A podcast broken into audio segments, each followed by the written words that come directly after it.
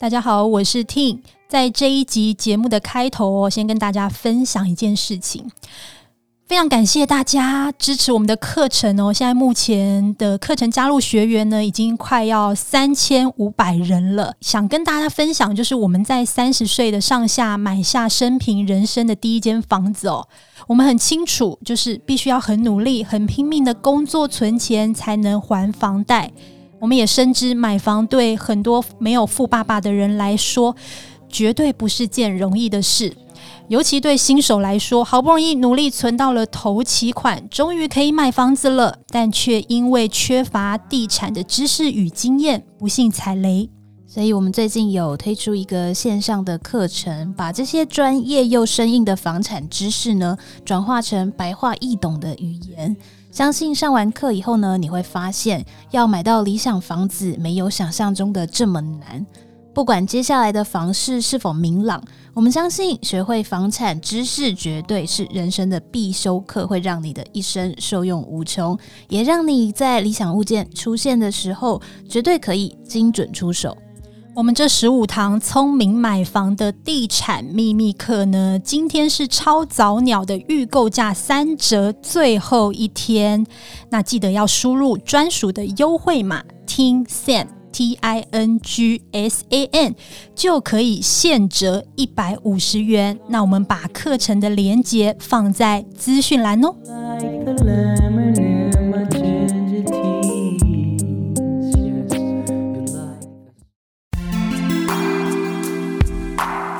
Hello，大家好，我们是地产秘密客，欢迎收听地产好学生。Hello，大家好。上一集跟永康哥哥、佩珊姐聊到他们是如何培养孩子正确的用钱观念，这一集要来聊聊夫妻俩的理财跟买房经验。再度欢迎两位。Hi，Hello，敏婷，还有 Sam。Hi，大家好，我们是永康跟佩珊。Hi 首先呢，我知道永康哥跟佩珊姐很早期就开始买房了，而且是主播圈里面的省钱夫妻档。尤其是永康哥从很年轻的时候就有记账的观念，一到现在还有吗？当然，哦、这个是习惯了，真的。可是我的习惯在佩珊当中眼中不一定是很好的事儿哦，因为他觉得我做账的时候会跟他追账。到现在还会被追账？有，就是你知道，我每次我有对账的习惯。我每一个月只要接到那个银行啊，信用卡不是寄来账单，那然后呃，每一笔款项是多少钱，都是有一个记录嘛，有一个 list。永康哥呢，就会拿着我留下来的刷卡的单据，一笔一笔的核对。然后核对的时候就会问啊，比如说，哎，上礼拜在阿黛尔一千一百五十块，这是什么啊？拜托，我哪记得那是什么啊？有时候女生真的 忍不住买的东西，真的会忘记，真的会忘记。我没有要，我没有要追究那个，到底我只是问一下，这个是不是你刷的就好了。那那那时候呢，我就会心理压力非常的大，欸、对，但是也是表示我们家的财务大臣哈，他很认真啦哈，所以每一笔记录都要有单据存底，然后清清楚楚。哦，大家不要觉得我是很那个是去看我老婆的消费。我举个例子，大家尤其是在疫情解封之后要出国去玩，我真的在对信用卡账单的时候可以抓到。隔几个月或者是每一年当中，总是有机会会抓到被误刷的。我举例啊，你可能是现在十一月份买的机票，因为刚好有购物节，你买的机票，你出国的时间是三月份，那你出国因为买了机票直接付清，你就可以用机场的贵宾室，很多信用卡是可以让你免费做使用的。嗯。但因为你使用的时间已经超过购买机票的三个月了，嗯，所以他就给你收钱了。嗯。你不去对账，你怎么会知道呢？你就被收，你就忘记了，所以常常会有这样的事情发生。在我们家，所以。只要确认，那就会打电话去跟信用卡公司讲，这一个经常使用，其实在十一月份的时候，我什么时候买机票的，所以这应该可以 waive 掉。这个我们一辈子也不会发现，对，这个我们可能也没办法，而且我们常常忘记昨天到底花了什么钱。对啊，怎么办？应该是说上一个小时，对对啊，所以你看家里头管账的那个人真的是很重要。嗯，这我是变成一个习惯了，因为我在美国念书的时候就有做账的习惯。嗯嗯，好，那谈到买方面，当时是怎么样存到第一桶金的？第一桶金，其实，在进到媒体圈，我真心没有太多的消费耶。嗯，所有要去靠投资获利取得大笔资金，对于年轻人来讲，真的不是一件容易的事情。因为一年轻的时候，投资的讯息判断都不是那么的畅通。嗯，那比较实际跟务实的做法是，在一开始进入职场不久，尽量把自己能够呃变得更有价值。所以我因为还进入职场，因为我跑的线路是社会新闻，所以我没有什么消费的娱乐消费上面的花费。我三餐要在外面吃，都会有人请客，然后我晚上的娱乐消费也会有人请客。那也不是说我就是喜欢赖着人家请客，警察局的饭局或者是我们线上那些单位。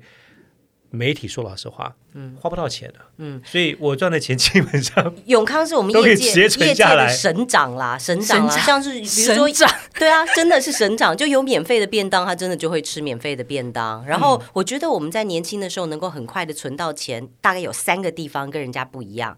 第一个就是我们结婚的比较早，我们因为结婚共享资源啊，省了房租，然后两个人就共用一辆车嘛，这些资源抠抠省省省起来。就真的很快，然后我们一起联手还房贷，所以我们大概四年就把我们第一笔房贷四百多万一下就结清了。在那个年代，因为我们的利率非常高，在那时候普通的房贷的利率都是八趴到十趴，嗯，然后后来慢慢一路降嘛，所以我们算过，在那个时候光还本金去减低利息支出，远胜于。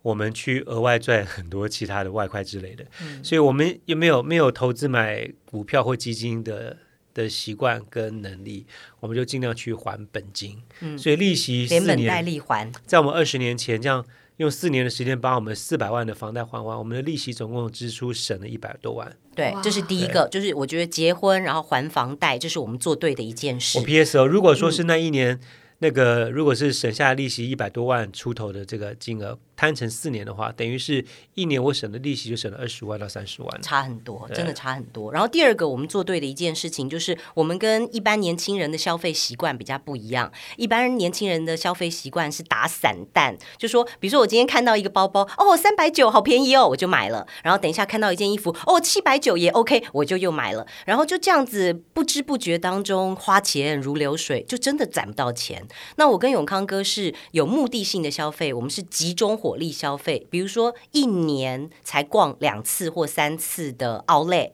然后就是带一定的钱，呃，比如说多少的预算到了现场，花完了就回家。集中火力式的消费，绝对比打散弹的消费能够省得到钱。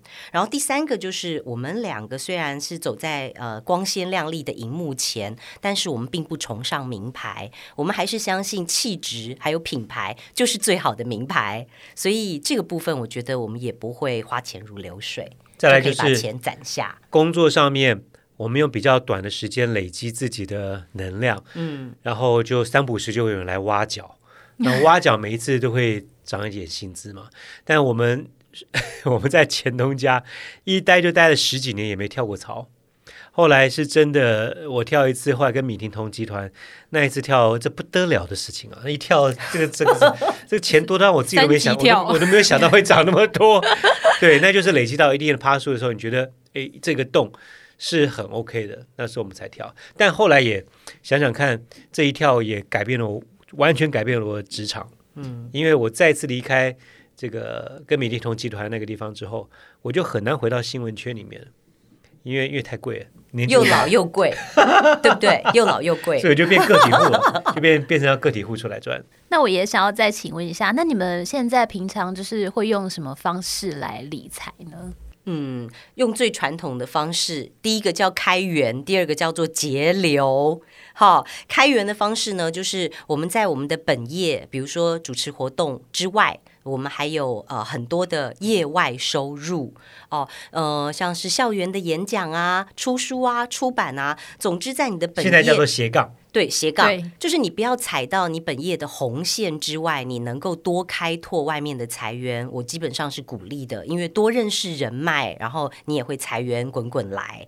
第二个节流呢，就是我们很清楚知道自己需要跟想要的东西不同，所以我们都是只买自己真正需要的东西，而克制欲望。这个我跟永康哥蛮厉害的。那另外就是说，我觉得有一点也帮助我们家节流，省了蛮多的钱呢，就是三餐我都。都坚持自己煮，很少外食这件事情，对于家庭的节约真的是太重要了。因为你想，你在外面吃一顿饭，你可能就是好几天的菜钱哦。真的凭良心讲哦，而且我一直觉得说啊，家里面的厨房就是凝聚家人情感的一个很重要的核心。所以宁可哎稍微累一点、辛苦一点啊、呃，三餐自己煮饭，这样子其实呃才不会花掉额外的消费。我得必须直接坦诚讲，因为 Sam 问我们说怎么样去财富的理财，嗯。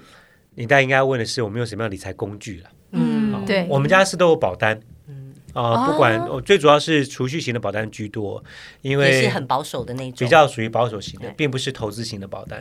但我自己小的时候，妈妈也在保险公司做过，所以她我很小的时候，她帮帮我买，现在已经早就绝版的那种像健康保险，那个现在已经没有那么好的利率了。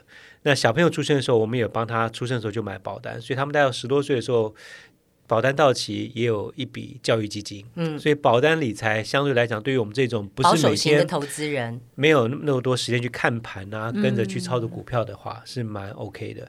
但提醒就是要用保单理财的话，稍微留意一下你的使用的币别，因为我们呃大部分都在台湾，所以台币计价是最最风险比较低一点，因为横竖你换回台币都会使用得到。但有一段时间。流行买澳币的保单计价的、哦、那个，就你要评估了，会有汇率的风险。当然，如果你的孩子去澳洲念书，那就没差别了。嗯，反正会到澳澳币嘛。另外，真的让我们财富，我得坦诚，让我们真的有增加的是房地产。嗯，房地产就是从我们两千年第一间台北市的小小公寓，然后因为孩子男生女生要分房间，嗯，所以开始要换比较大间的，那就一路这样换房子，买跟卖，买跟卖。这样子就在价差上面是让我们能够财富比较快累积的部分。嗯、对，对，因为谈到房子，就是其实，在各个阶段、不同时期的买房需求也不太一样嘛。那其实很多人都会想说，房子要越换越大。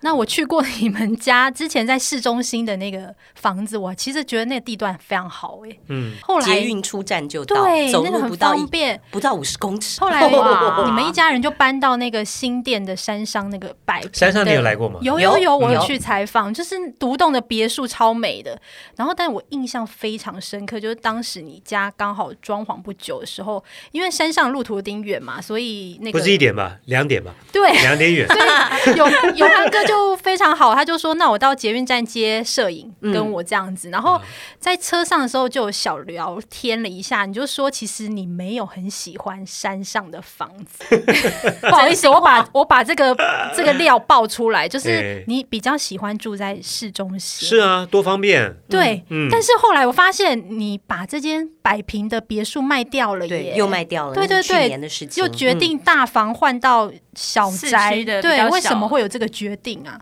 我跟你讲，住的地方啊，对于我们一家四口来讲。家只要是我们四个人在地方，就叫做家。对，我想要讲的也是这个。很多人都觉得好像家一住就是一辈子，舍不得搬。这个观念在我跟永康哥，我们觉得不存在。我们觉得是家人在哪里才是家。随着你的任何的时间的生活的样貌形态，嗯，你的家，你的住的空间可以随时做调整。嗯，其实，在国外比较。比较多这样子啦，因为当孩子出去之后，他们有个词叫做 downsizing，就是尺寸变小。嗯，他们孩子一出去之后，很多就老人家没办法去打扫那么大的环境，他就真的就慢慢缩小，然后搬距离到市区，距离医院近一点。到时候去，这是也是我跟下一个佩珊要再看房子，可能要看 距离医院近一点。嗯，我我会把它把它卖掉，是因为最主要呃两个孩子都去纽西兰念书嘛，佩珊也去陪伴。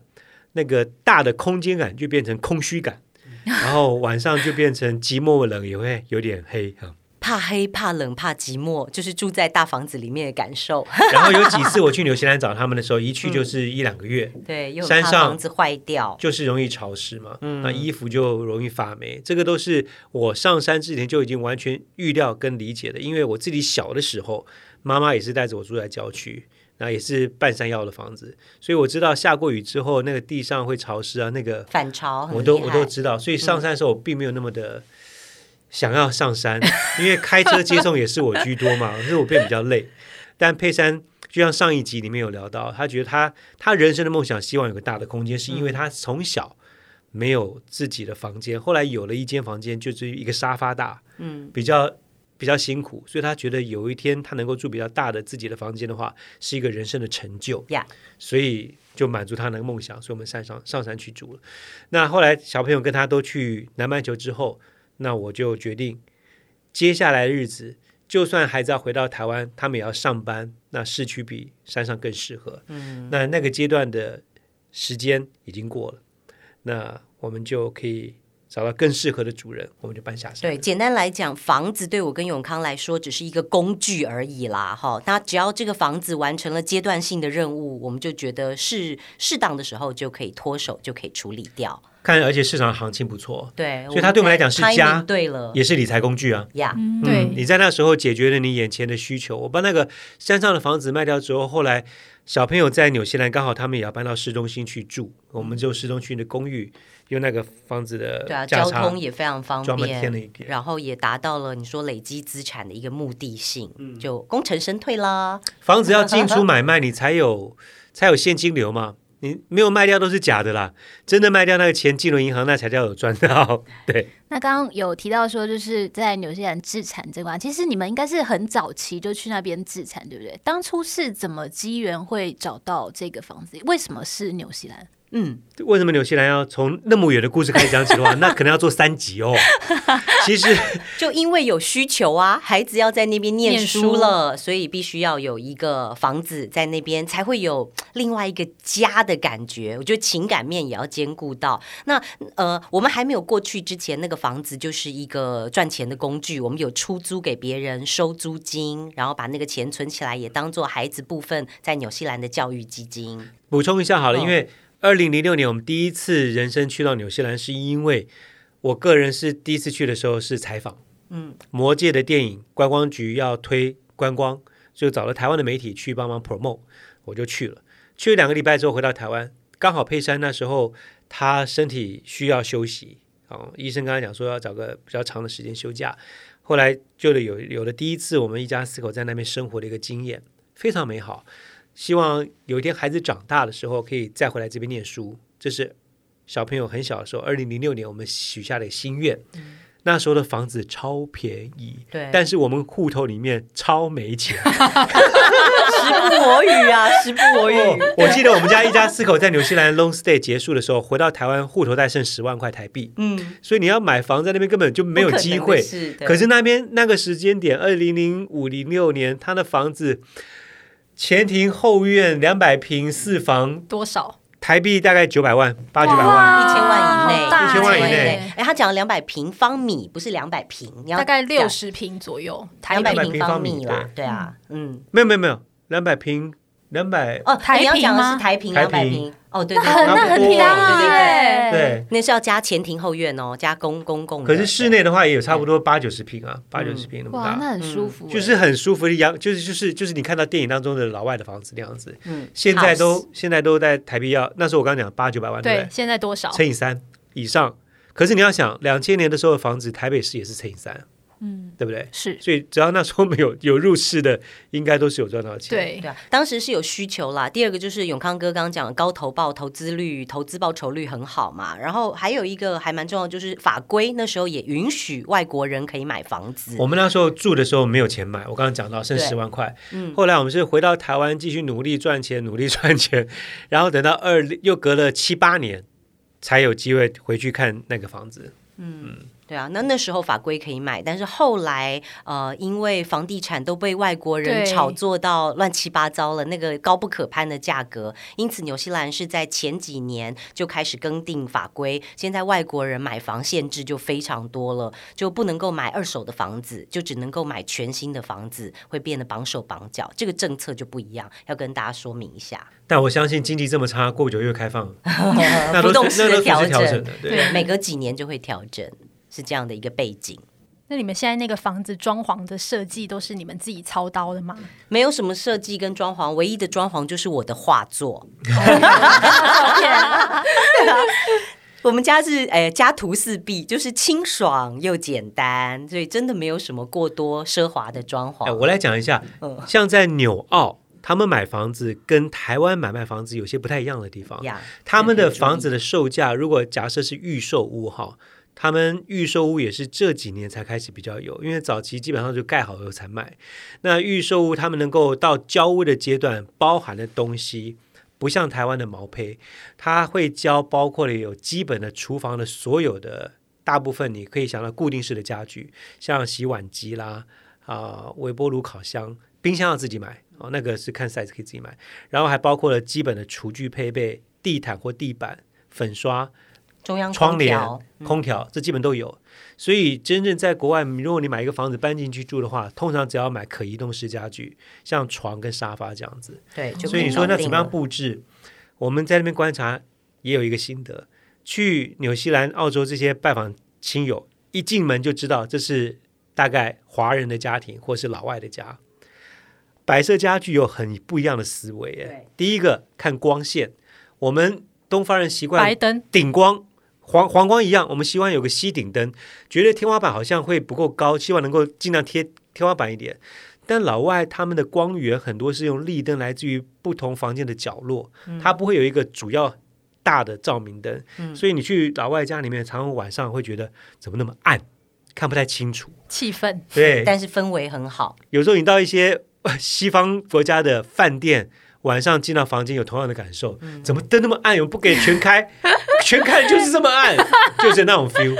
还有家具，只要是贴着墙壁的家具，都是华人的家。我们习惯沙发一定要贴墙啊，对对，这样空间才大。床也要靠墙，什么都要靠墙，对，他们才有安全感，对不对？但是老外绝对不是这样，对他们沙发很少靠墙壁，对他们一定都是放在视觉的正中心。他可能中间有一个毯子，然后沙发就放在毯子的左右两侧或旁边，对，都不用靠。靠壁都不用靠壁，对。呀，yeah, 所以这就很很不一样。但是我觉得买房这件事情，不管在国内或国外，我们给大家一个原则性的参考啦。我觉得勤做功课，花时间去认识它，这实在是太重要了。没错，我们不管在国外或者是国内，呃，我们会把那个区啊，扎扎实实的、完整的走一趟。要知道哦、呃，学校在哪里，距离多远，公车站牌在哪里，大众运输工具在哪里，超市或者是麦当劳、肯德基这种速食店又在哪里？你要厘清那个地缘关系，还有就是白天你要去看一次，晚上你更要去看一次，晚上你才看得到那个治安的问题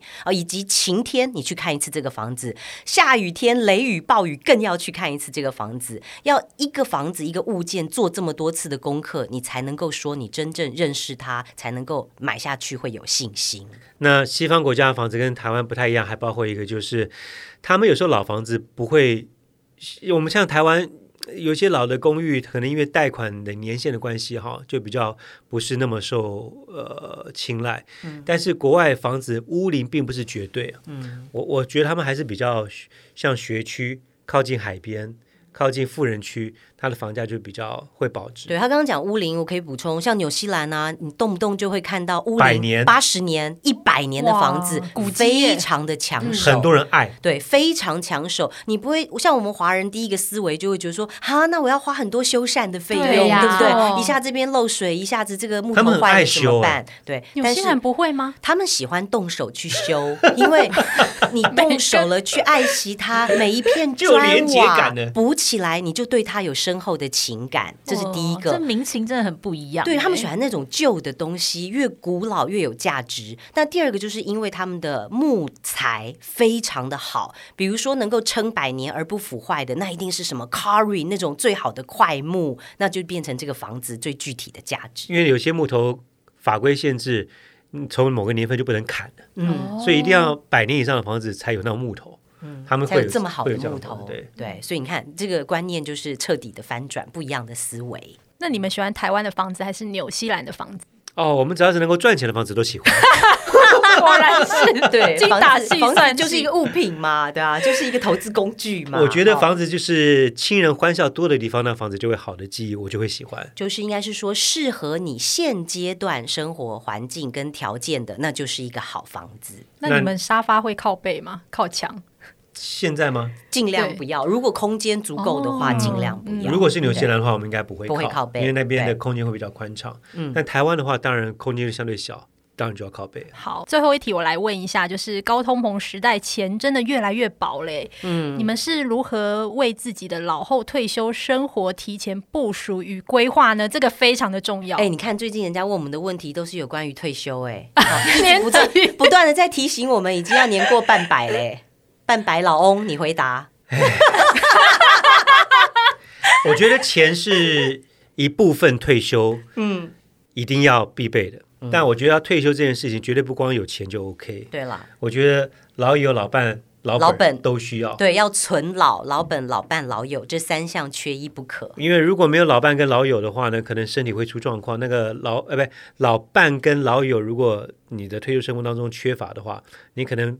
老本都用在看身体的、看医生上面了，嗯，所以我觉得三者必须要具备。当然，安全的水位是非常重要，尤其是我们现在越活年纪可以活到越越大，因为现在那个死亡年纪不断的往后延，对，都到八十四了嘛，哈，最新的平均余命八十四以上。嗯，那在经济安全水位来讲，这个真的是每个人想法不一样。嗯，那我知道。像是金融机构或者是一些政府单位有教民众在计算退休规划的时候，要记住每个月的现金流，你退休的时间的月薪前，就是退休前半年到一年之间，你的每个月的现金流，如果是还有十万块的话，那打个七折，那你就是那个现金流还有七成的话。那叫所得替代率嘛，嗯，你就最好是要有这个水位，不管是它来自于股票的分析或资金的收入、被动收入、房租的收入、租金收入，你最好有这个水位，你会活得比较自在。嗯，但我的想法跟这个算法有点不一样，我是自创的，我真是我真声明这是完全自创，没有 没有学理，没有理论，没有学理基础。但我曾经讲出来这个想法之后呢，还有银行的呃总经理觉得不错，我不知道他是不是客气啦。反正那天在一个论坛上面，我分享我的想法，我说你们。银行的高层或者这些这个大长官，你们以前的退休前的年薪可能都动辄好几百万、上千万的都有啊。那你们退休之后，你们的月薪要维持这么高的所得替代率，很多人不是那么容易吧？就是你人不在那个位置，除非你真的以前投资很厉害，你的光配息什么都是很稳定的，有七成。要不然一般人如果买股票，那个有上有下，那就不叫做稳定的现金流了嘛。所以我说，高薪族很难去维持所得替代率到那么高的比例。那我的想法刚好相反过来，我呢就是开销替代率，就是我赚的钱会减少很多，但我一个人到了年一定年纪的时候，我的开销的部分，当然除了意外的生病或者是孩子变啃老，那个东西是无法计算在内的。要不然我的消费的行为不会差太多。我一个月固定是花四万块或五万块的人，我大概。如果没有其他意外状况的话，我大概就是五万块的开销。哦，没有因为通膨吗？通膨要加上去，嗯，所以我会希望我每个月的退休之后，我自己给自己的心里面的一个算法是五万块。那我退休之后，我要比五万块多一些，我要乘以一点三。当然，随通膨可以按照主计处所公布的通膨率，每一年调调两趴，再往上调，这样做一个计算，就是我。对于退休资金的一个预留的资金啦、嗯，那你说要准备多少钱才够？我觉得这个东西就见仁见智了。嗯嗯，不过至少我觉得身边要留一个紧急预备金，这是对每一个家庭来说最重要的保个本啊！哈、嗯，那紧急预备金，我跟永康都是习惯抓在每个月平均开销啊，然后乘以六，就是至少有半年的紧急预备金，这才是足够的安全水位，然后最底线了。我跟佩珊因为长期投资，对于要去紧盯的像股汇市、嗯基金那种，就比较我们都没兴趣。不是不是没兴趣，就是一我们没那么多的脑子，然后也而且我的心态。我很怕输，你知道吗？你怕谁？谁不怕？谁不怕？不怕输？我不喜欢输啊。然后我觉得每天这样对我来讲很折折腾。台积电这样上上下下，对，我觉得我心脏不好，我会觉得我很忧郁，我晚上也睡不好。你会哈？我会，我会觉得我的我的投资产品哦，就真的必须要能够稳定性高一点，嗯变现性不要那么高，没关系。可是我接下来可能因为年纪更大，会有一些现金的需求，变现性要做一个调整。所以，我跟佩珊长期来，大部分是在房地产比较多一点点的配置。然后，国外有个词嘛，叫做 land banking，你就把把土地当做银行一样存进到土地里面。那这个是让我比较少烦忧。然后，土地在对的位置，这个应该全球皆然啊。它的通则就是，其他的金融性的产品波动性高低起伏，当然土地也会有，但是相对来讲是比较 safe 一点点。嗯，没错，我自己认为，其实房地产还是最稳健的一个商品啦。房价可能会上上下下，土地的话就比较不会。嗯嗯，有土司有财，像我跟 Sen 就完全不一样。就是我一直都是买房地产，因为我是自住需求。然后 Sen 呢、啊，因为他有买股票，然后这几年波动比较大，他最近心情比较现在比他后牙就对了。没有，他买了一间夸自己他买了一间比我大的房子，好不好？你不要挑拨人家闺蜜的感情，记者就是坏，记者就是这样。好，谢谢永康哥跟佩珊姐来上我们的节目，哇，今天真的非常开心。好，那我们就下一集再见喽，拜拜，谢谢，拜拜，拜拜。